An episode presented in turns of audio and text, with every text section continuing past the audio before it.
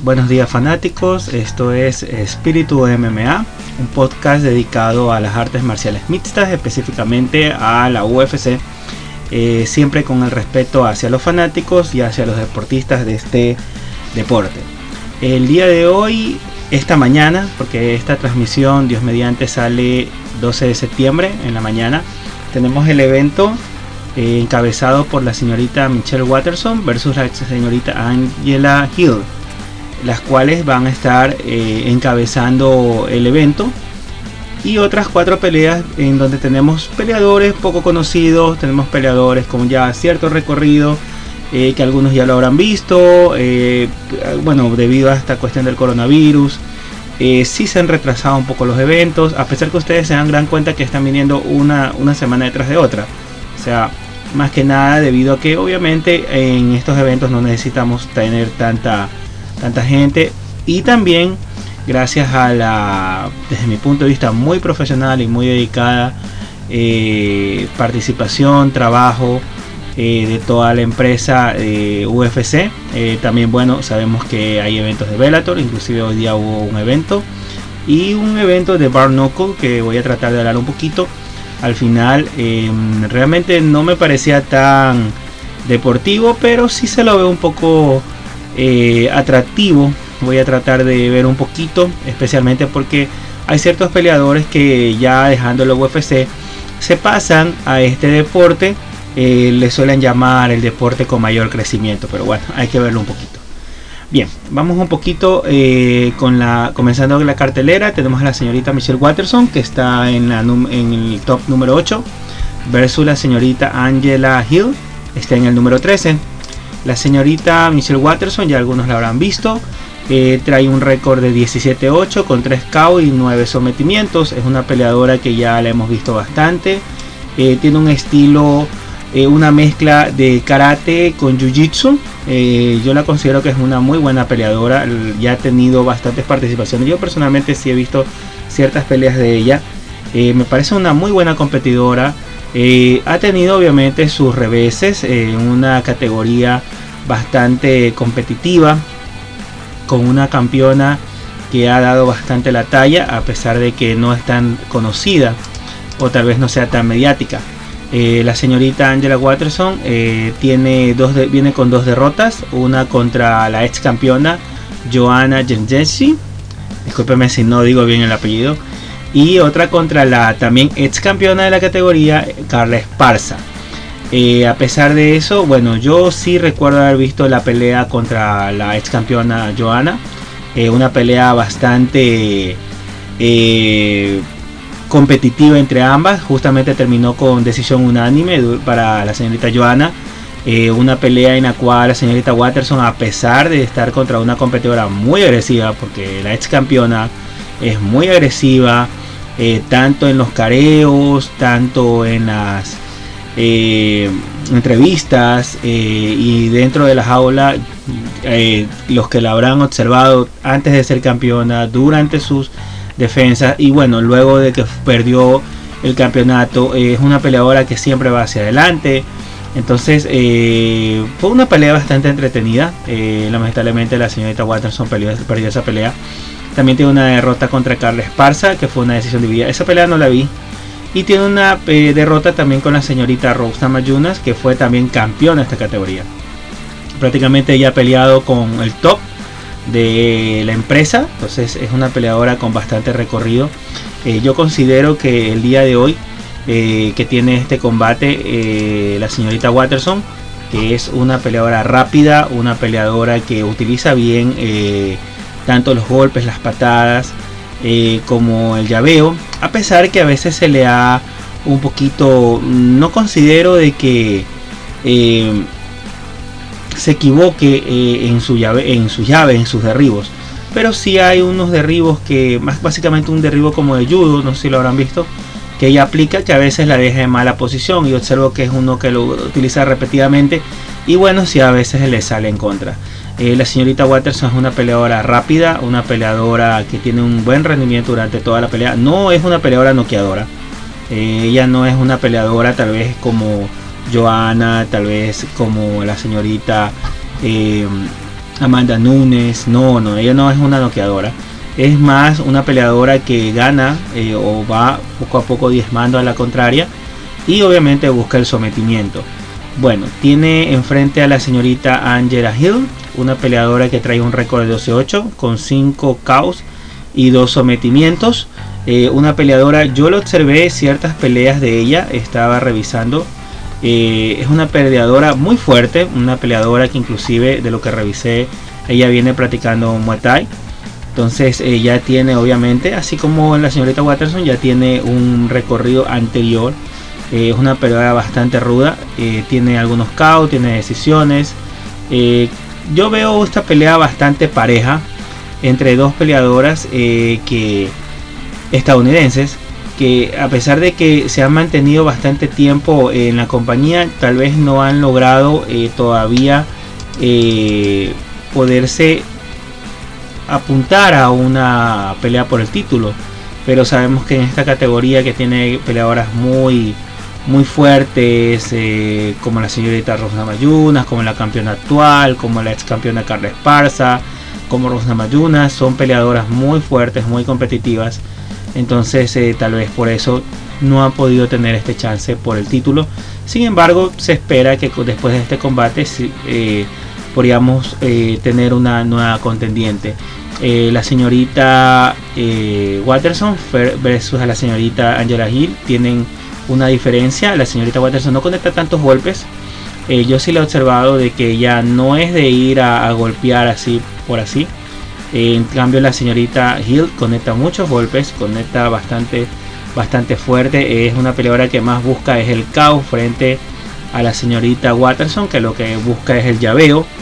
Eh, básicamente tratar de acercarse poco a poco a la contendiente y derribarla, tratando de obviamente someterla. Bien, eh, ¿a quién le vamos a dar tal vez la ventaja? Yo considero que la señorita Watterson tiene mayor posibilidad.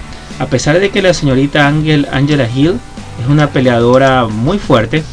Eh, también considero de que no es tan noqueadora. Sí se he visto ciertos combates fuertes, pero no es tan noqueadora. Sí creo que la señorita Watterson puede acercarse poco a poco, especialmente porque su estilo eh, es una mezcla como de karate con kickboxing. No sé si han, visto al Lyoto Machida. Claro, Lyoto Machida ha tenido un cambio, inclusive el día de hoy perdió en su combate contra un contendiente bastante fuerte con el que ya había peleado anteriormente. Eh, es una mezcla, entonces ella trata de mantener la distancia con las piernas, patear al cuerpo, patear al rostro y poco a poco irse acercando. Pero en cambio, en vez de Lioto, que el señor Machida lo que hace es mantener la distancia y entrar como los karatecas. Eh, la señorita Watterson lo que busca más es el derribo. Como verán, ella tiene mayor cantidad de sometimientos, entonces esa es tal vez la clave para mí de la pelea. De lo poco que yo he visto de la señorita Angela, Angela o Angela, depende con, con, qué, eh, de qué manera la quieran decir, si de manera español o en inglés, en inglés le suelen decir Angela. Entonces eh, yo creo que ella tiene un poquito más de ventaja en esta, en esta pelea. Obviamente eh, la señorita Watterson sí va a tener que mantener un poquito la distancia, que es una de sus características, es mantener la distancia frente a una competidora como les digo tiene un recorrido Muay Thai es una peleadora que pelea que golpea fuerte que patea fuerte entonces eh, eso sí tiene que tomarlo en consideración. Bien vamos a la siguiente pelea entre dos contendientes eh, que prácticamente no tienen mucho recorrido en la UFC tenemos al señor Otman Azaitar versus el señor Kalma Bortin el señor eh, Azaitar que viene de Marruecos, si no me estoy mal. Eh, trae un récord de 12-0, 9 caos y 2 sometimientos. Es un peleador de 1.73 versus, versus el señor Borti que es de 1.80. el señor Borti tiene la ventaja con 1.88 de alcance. Eh, yo estaba observando peleas del señor Azaitar. Eh, ojo que a pesar de que en el UFC tiene un solo combate, si tiene un recorrido eh, interesante en otras compañías. Yo estaba viendo un poquito del, señor Aceitar en redes, eh, obviamente buscando videos de la, de la manera de pelear. Básicamente es un striker, es un peleador del puño, un peleador de patadas, que sí, eh, cuando tiene la oportunidad va al derribo, pero obviamente va al derribo es a tratar de ganar por, por golpes. poco vi sometimientos. Sí, sí lo vi que es un peleador fuerte. Obviamente su récord de 9 caos le da este, esta característica eh, si recibe cierto, cierta cantidad de golpes. No, no lo observé como un peleador que se llegue a cansar.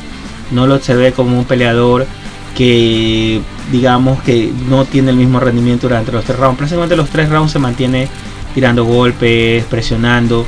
Eh, su última, bueno, su única pelea en la UFC, según el récord, tiene contra el señor Temu Pakanen, que le gana por un KO.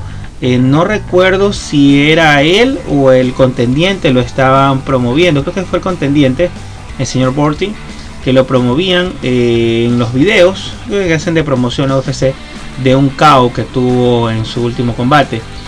Bien, el señor Borty viene de los Estados Unidos, tiene un récord 16-6, tiene 9 KOs y 3 sometimientos, igualmente es un striker.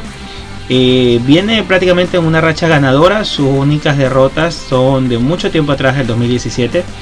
Eh, su última pelea fue contra el señor Luis Peña, a quien le gana por medio de un sometimiento. Eh, en este caso, yo considero que le voy a dar tal vez la ventaja al señor Borti. Considero que él es un peleador con mayor cantidad de posibilidades para la noche de hoy. Eh, más que nada por su experiencia, por el estilo. El señor, eh,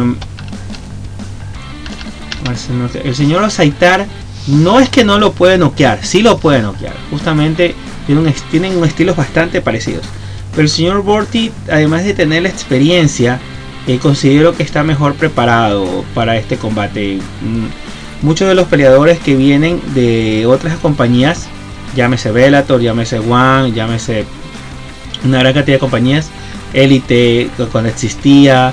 Eh, cuando llegan a hacer el cambio o el paso al UFC, se topan con que eh, esta compañía hay mucha competencia, los, los peleadores están muy muy preparados. Obviamente en la UFC prácticamente el 90% de lo que yo poco he visto los peleadores se dedican 100% a, a, entrenar.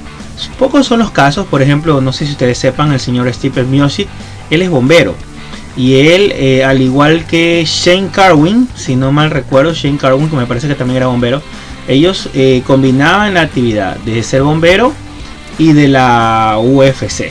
O sea, obviamente las artes marciales mixtas. Eh, me parece que el señor Stephen Miozzi, hasta lo poco, lo último que yo vi, el último combate, todavía se mantiene como bombero. Obviamente no ha de ser tan activo por la propia situación, especialmente cuando está en el campamento.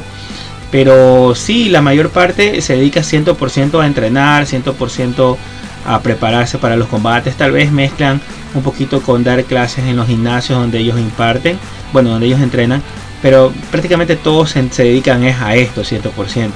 Es muy diferente a lo que a veces pasa en otros países, incluidos los países latinos, donde lamentablemente los peleadores tienen que combinar sus actividades porque el ingreso no es lo mismo. Inclusive eso mismo pasa con la lucha libre y otros deportes que a veces uno se preguntará, bueno, ¿por qué en otros países eh, sí tienen esos resultados y acá que también hay deportistas no los tienen? Es fácil porque ellos tienen que mezclar actividades para obviamente solventar sus necesidades diarias.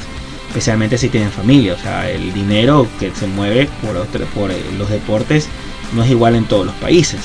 Entonces eh, eso también es un factor que a veces se dan casos de que cuando ya llegan los peleadores acá a la UFC y se dan cuenta, chuzo, el tremendo eh, rendimiento de los competidores, la tremenda competencia, este es uno de los factores que también a veces juega en estas situaciones. Entonces vamos a darle la ventaja al señor Borty. Eh, el día de hoy, basados más que nada en la experiencia. los dos son noqueadores. Sin embargo, yo creo que el señor Borty hoy eh, va a tener mayor eh, precisión para pelear. Vamos al siguiente combate. Las señoritas Rosamo Modafeni y la señorita Angela, perdón, Andrea Lee. La señorita Modafeni que está en número 8, la señorita Andrea Lee que está en número 9. Eh, la señorita Modafeni que trae un récord de 24-18 versus la señorita Andrea Lee que trae un récord de 11-4. Eh, la señorita Modafeni tiene 4 caos y tiene 5 sometimientos. Es una peleadora que tiene una mezcla de Brazilian Jiu-Jitsu. Básicamente ella es una eh, sometedora, una peleadora que busca el sometimiento y una peleadora que tiene una experiencia ya, algunos eh, de los que seguimos este deporte seguramente ya la han visto anteriormente. La señorita Rosa Modaferi, no sé si ustedes sepan, ella es de los tiempos de cuando existía Strikeforce, si no mal recuerdo. Me, parece haberlo observado a la señorita Modafeni en Strikeforce. Eh, aquí el récord que yo pude descargar está desde Invicta pero me parece que ella sí la alcancé a ver en Strikeforce cuando existía esa rama femenina en Strikeforce que es de donde vino eh, Ronda Rousey, vino Misha Tate, vino la, bueno, ya no está en la UFC, eh, la peleadora, no recuerdo ahorita el nombre, pero está en la WWE, eh, la princesa reina de espadas, si no me recuerdo es el, el nickname de ella. Eh, y otras peleadoras vinieron prácticamente de lo que era eh, y pasaron a UFC cuando ya fue comprada. Es una peleadora que ya tiene algunos años. Eh, el récord que yo aquí tengo eh, viene desde 2013, pero estoy casi seguro que ella tiene bastantes otras peleas anteriormente. Ha peleado contra varias peleadoras ya conocidas como la señorita Pennington, ha peleado contra Antonina Chichenko, eh, ha peleado contra Max Barber, Lauren Murphy. Es una peleadora que ya tiene bastante recorrido, yo sí la recuerdo a ella haberlo observado muchas veces, no por nada tiene ese récord tan extenso. Obviamente eh, es una carrera con eh, altas y bajas, o sea, de 24 a 18 significa que es una carrera en la que así como ha ganado muchas veces, también ha tenido bastantes derrotas justamente contra la señorita Andrea Lee. Eh, yo revisando encontré que ella ya, ellas ya pelearon.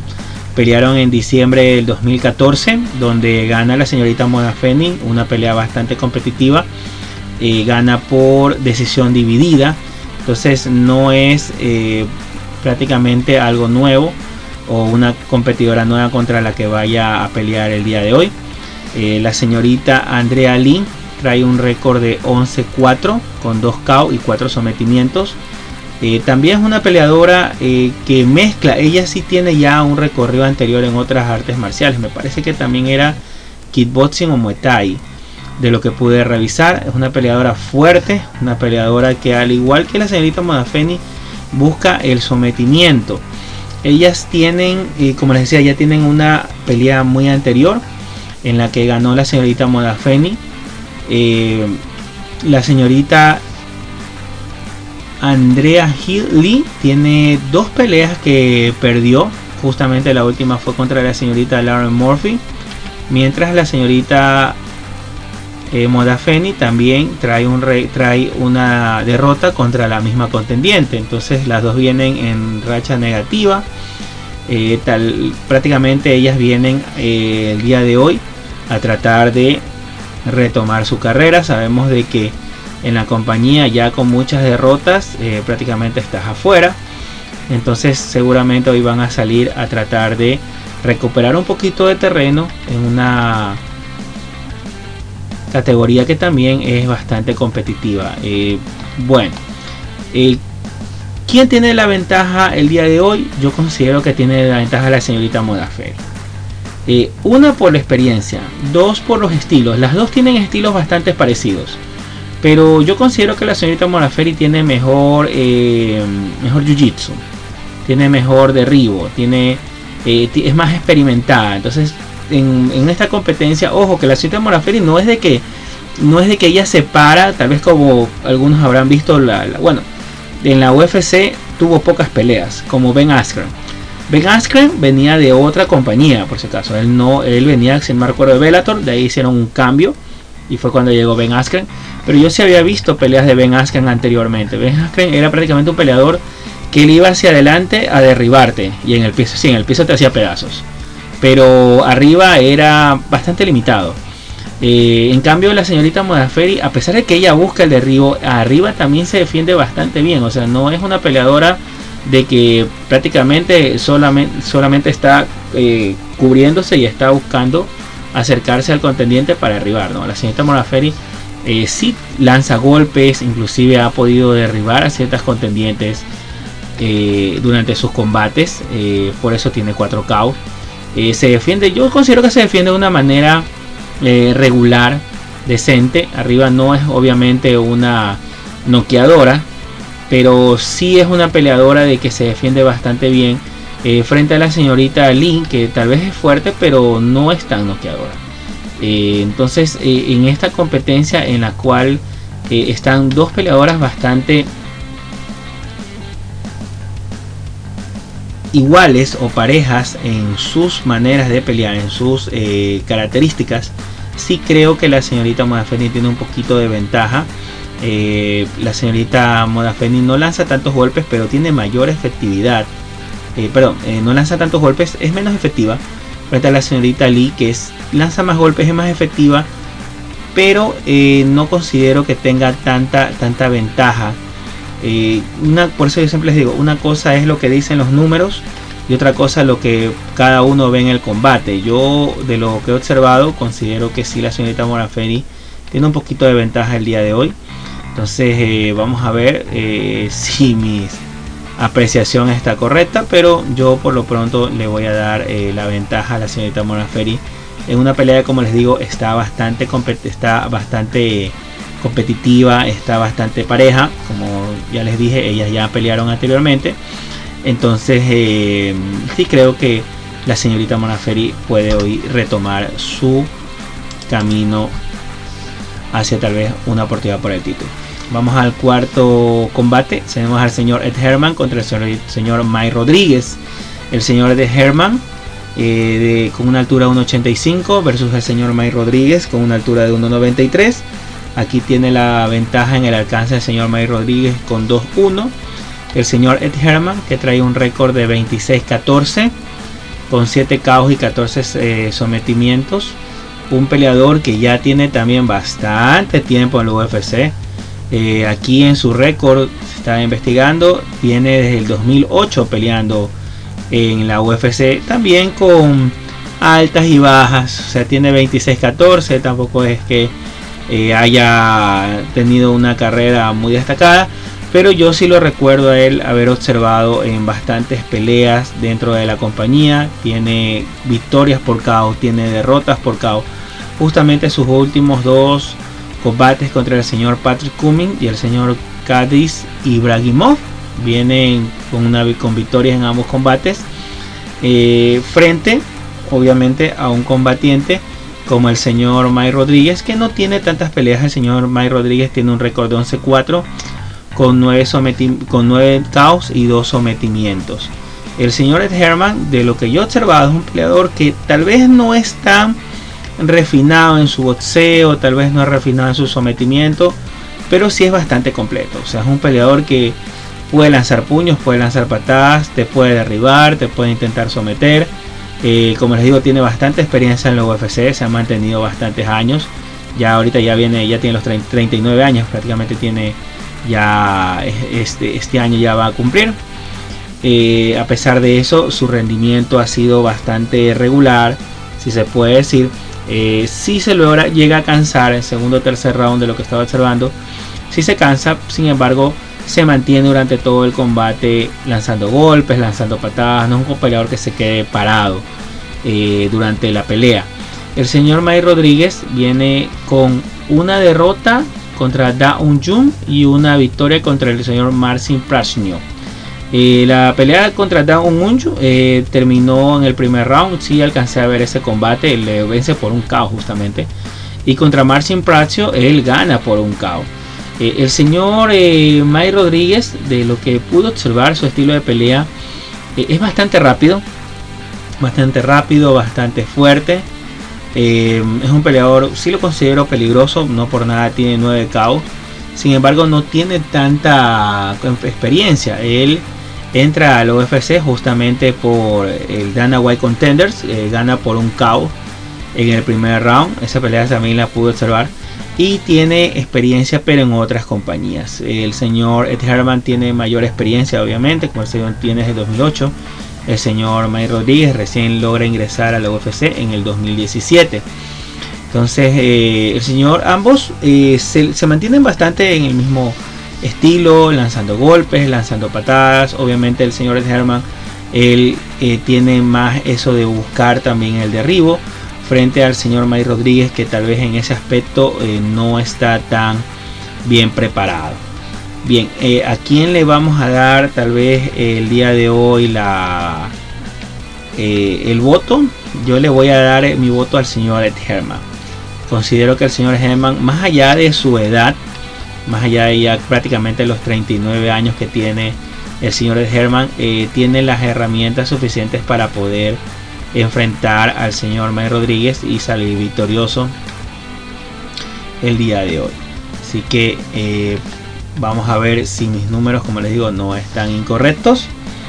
Y el señor Ed Herman hoy se lleva una victoria, mm, tal vez no para mantenerse o buscar una pelea por el título, pero sí para mantenerse dentro de la compañía. Ambos tienen la misma situación de que no están en el top de su categoría, pero sí son peleadores, o por lo menos en el caso del señor Gemma, sí son peleadores que ya tienen bastante, como le digo, bastante recorrido en estos semipesados. Bien, vamos al último combate, el señor Bobby Green versus el señor Alan Patrick este combate que de lo que pude revisar el señor Bobby Green, así como yo les decía eh, en esta cartelera donde hay una mezcla de peleadoras que están en el top, peleadoras un poquito conocidas y peleadores que son poco conocidos.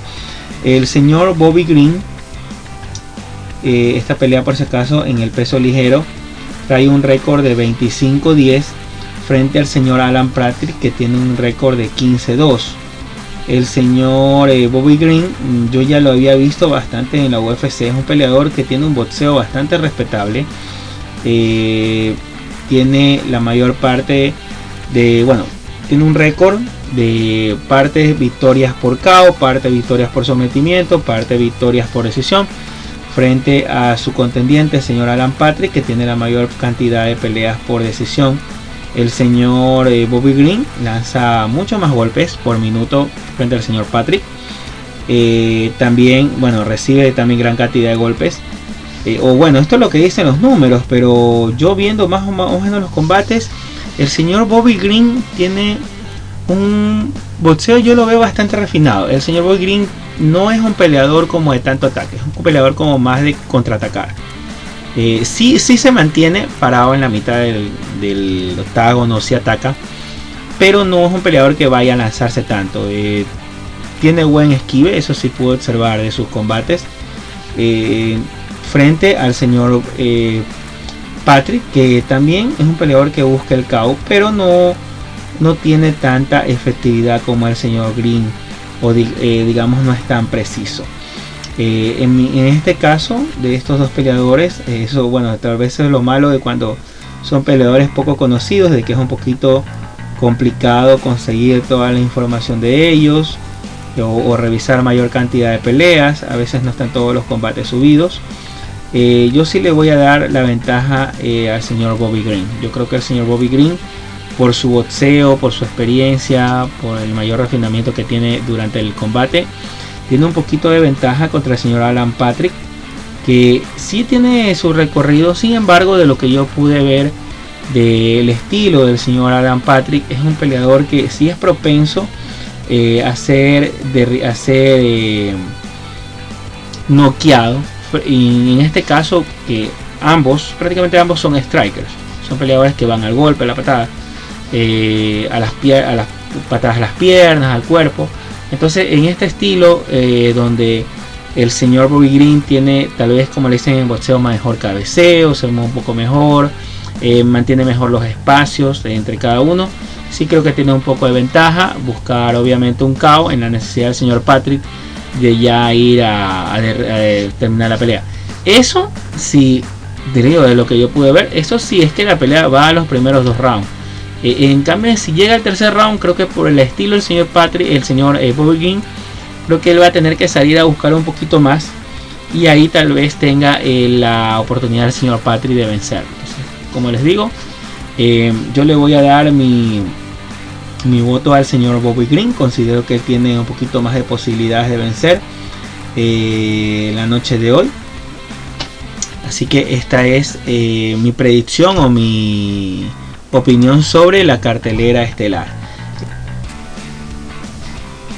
Bien, vamos a hablar un poquito de esta cartelera del evento Bar en la cual eh, si alguno de ustedes recuerdan ciertos apellidos de peleadores que han pasado por los UFC, se presentaron tres ex peleadores, tal vez no tan reconocidos, eh, algunos ya no los deben de recordar.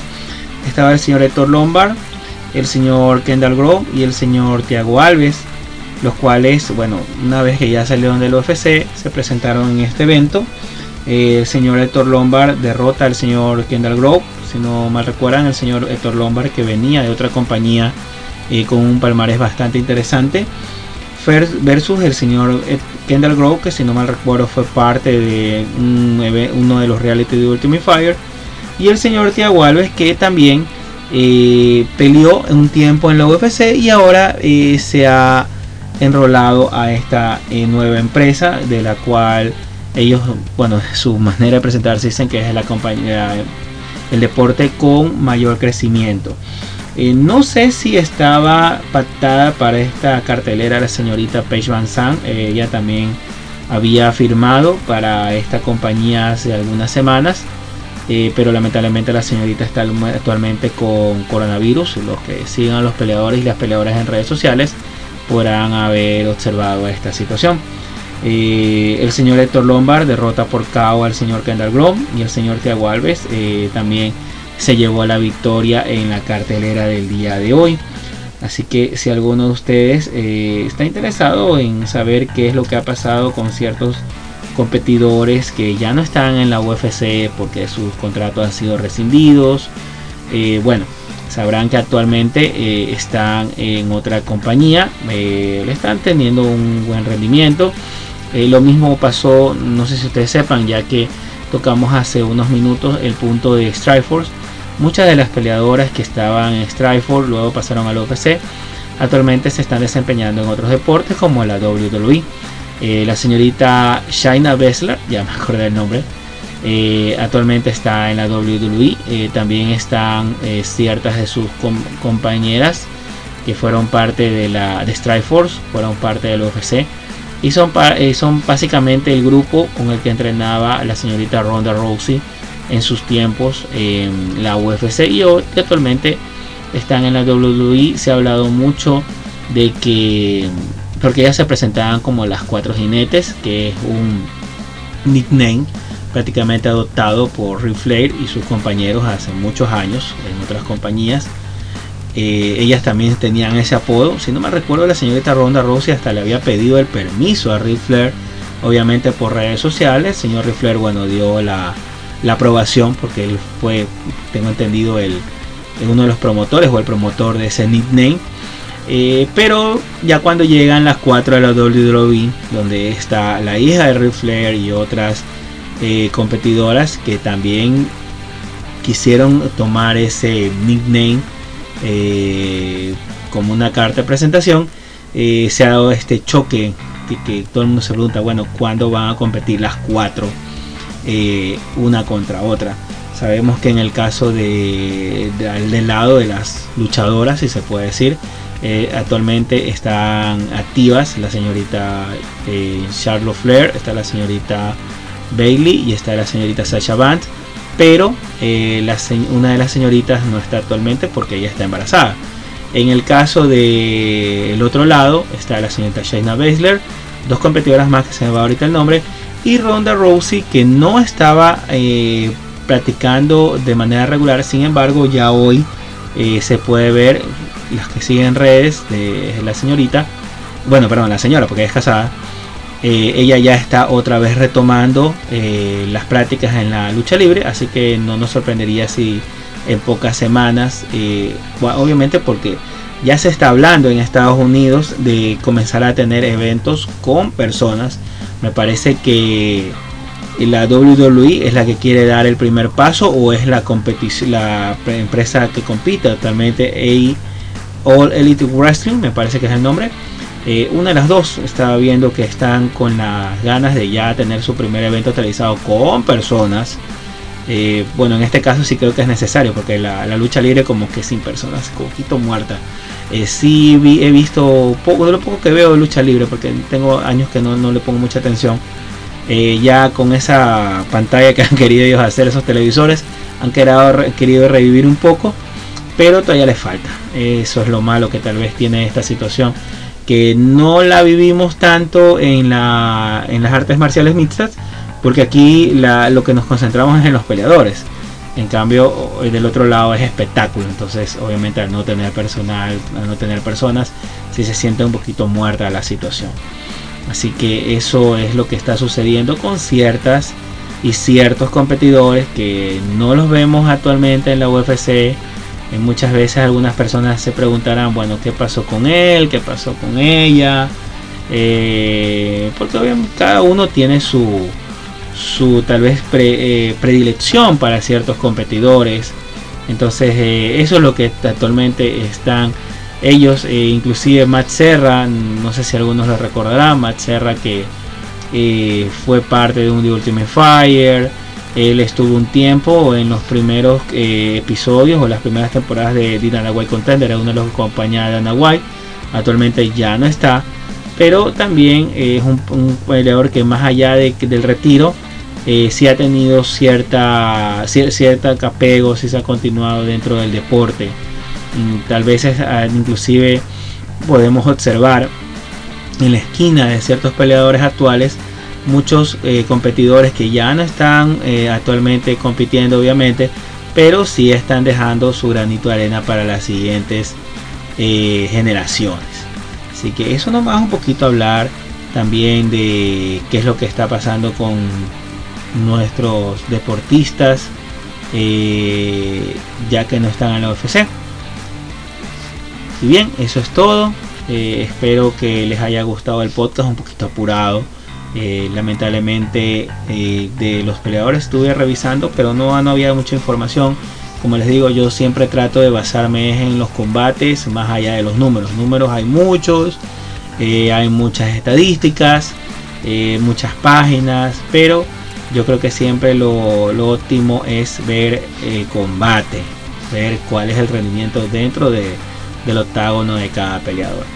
Así que veamos eh, el evento del día de hoy, un evento como les dije desde la semana pasada, no se ve tan atractivo, pero sí es, eh, tiene muchos peleadores potenciales de que pueden ir subiendo poco a poco. Así que disfruten el podcast, eh, espero disfruten el evento y cuídense mucho. Hasta luego.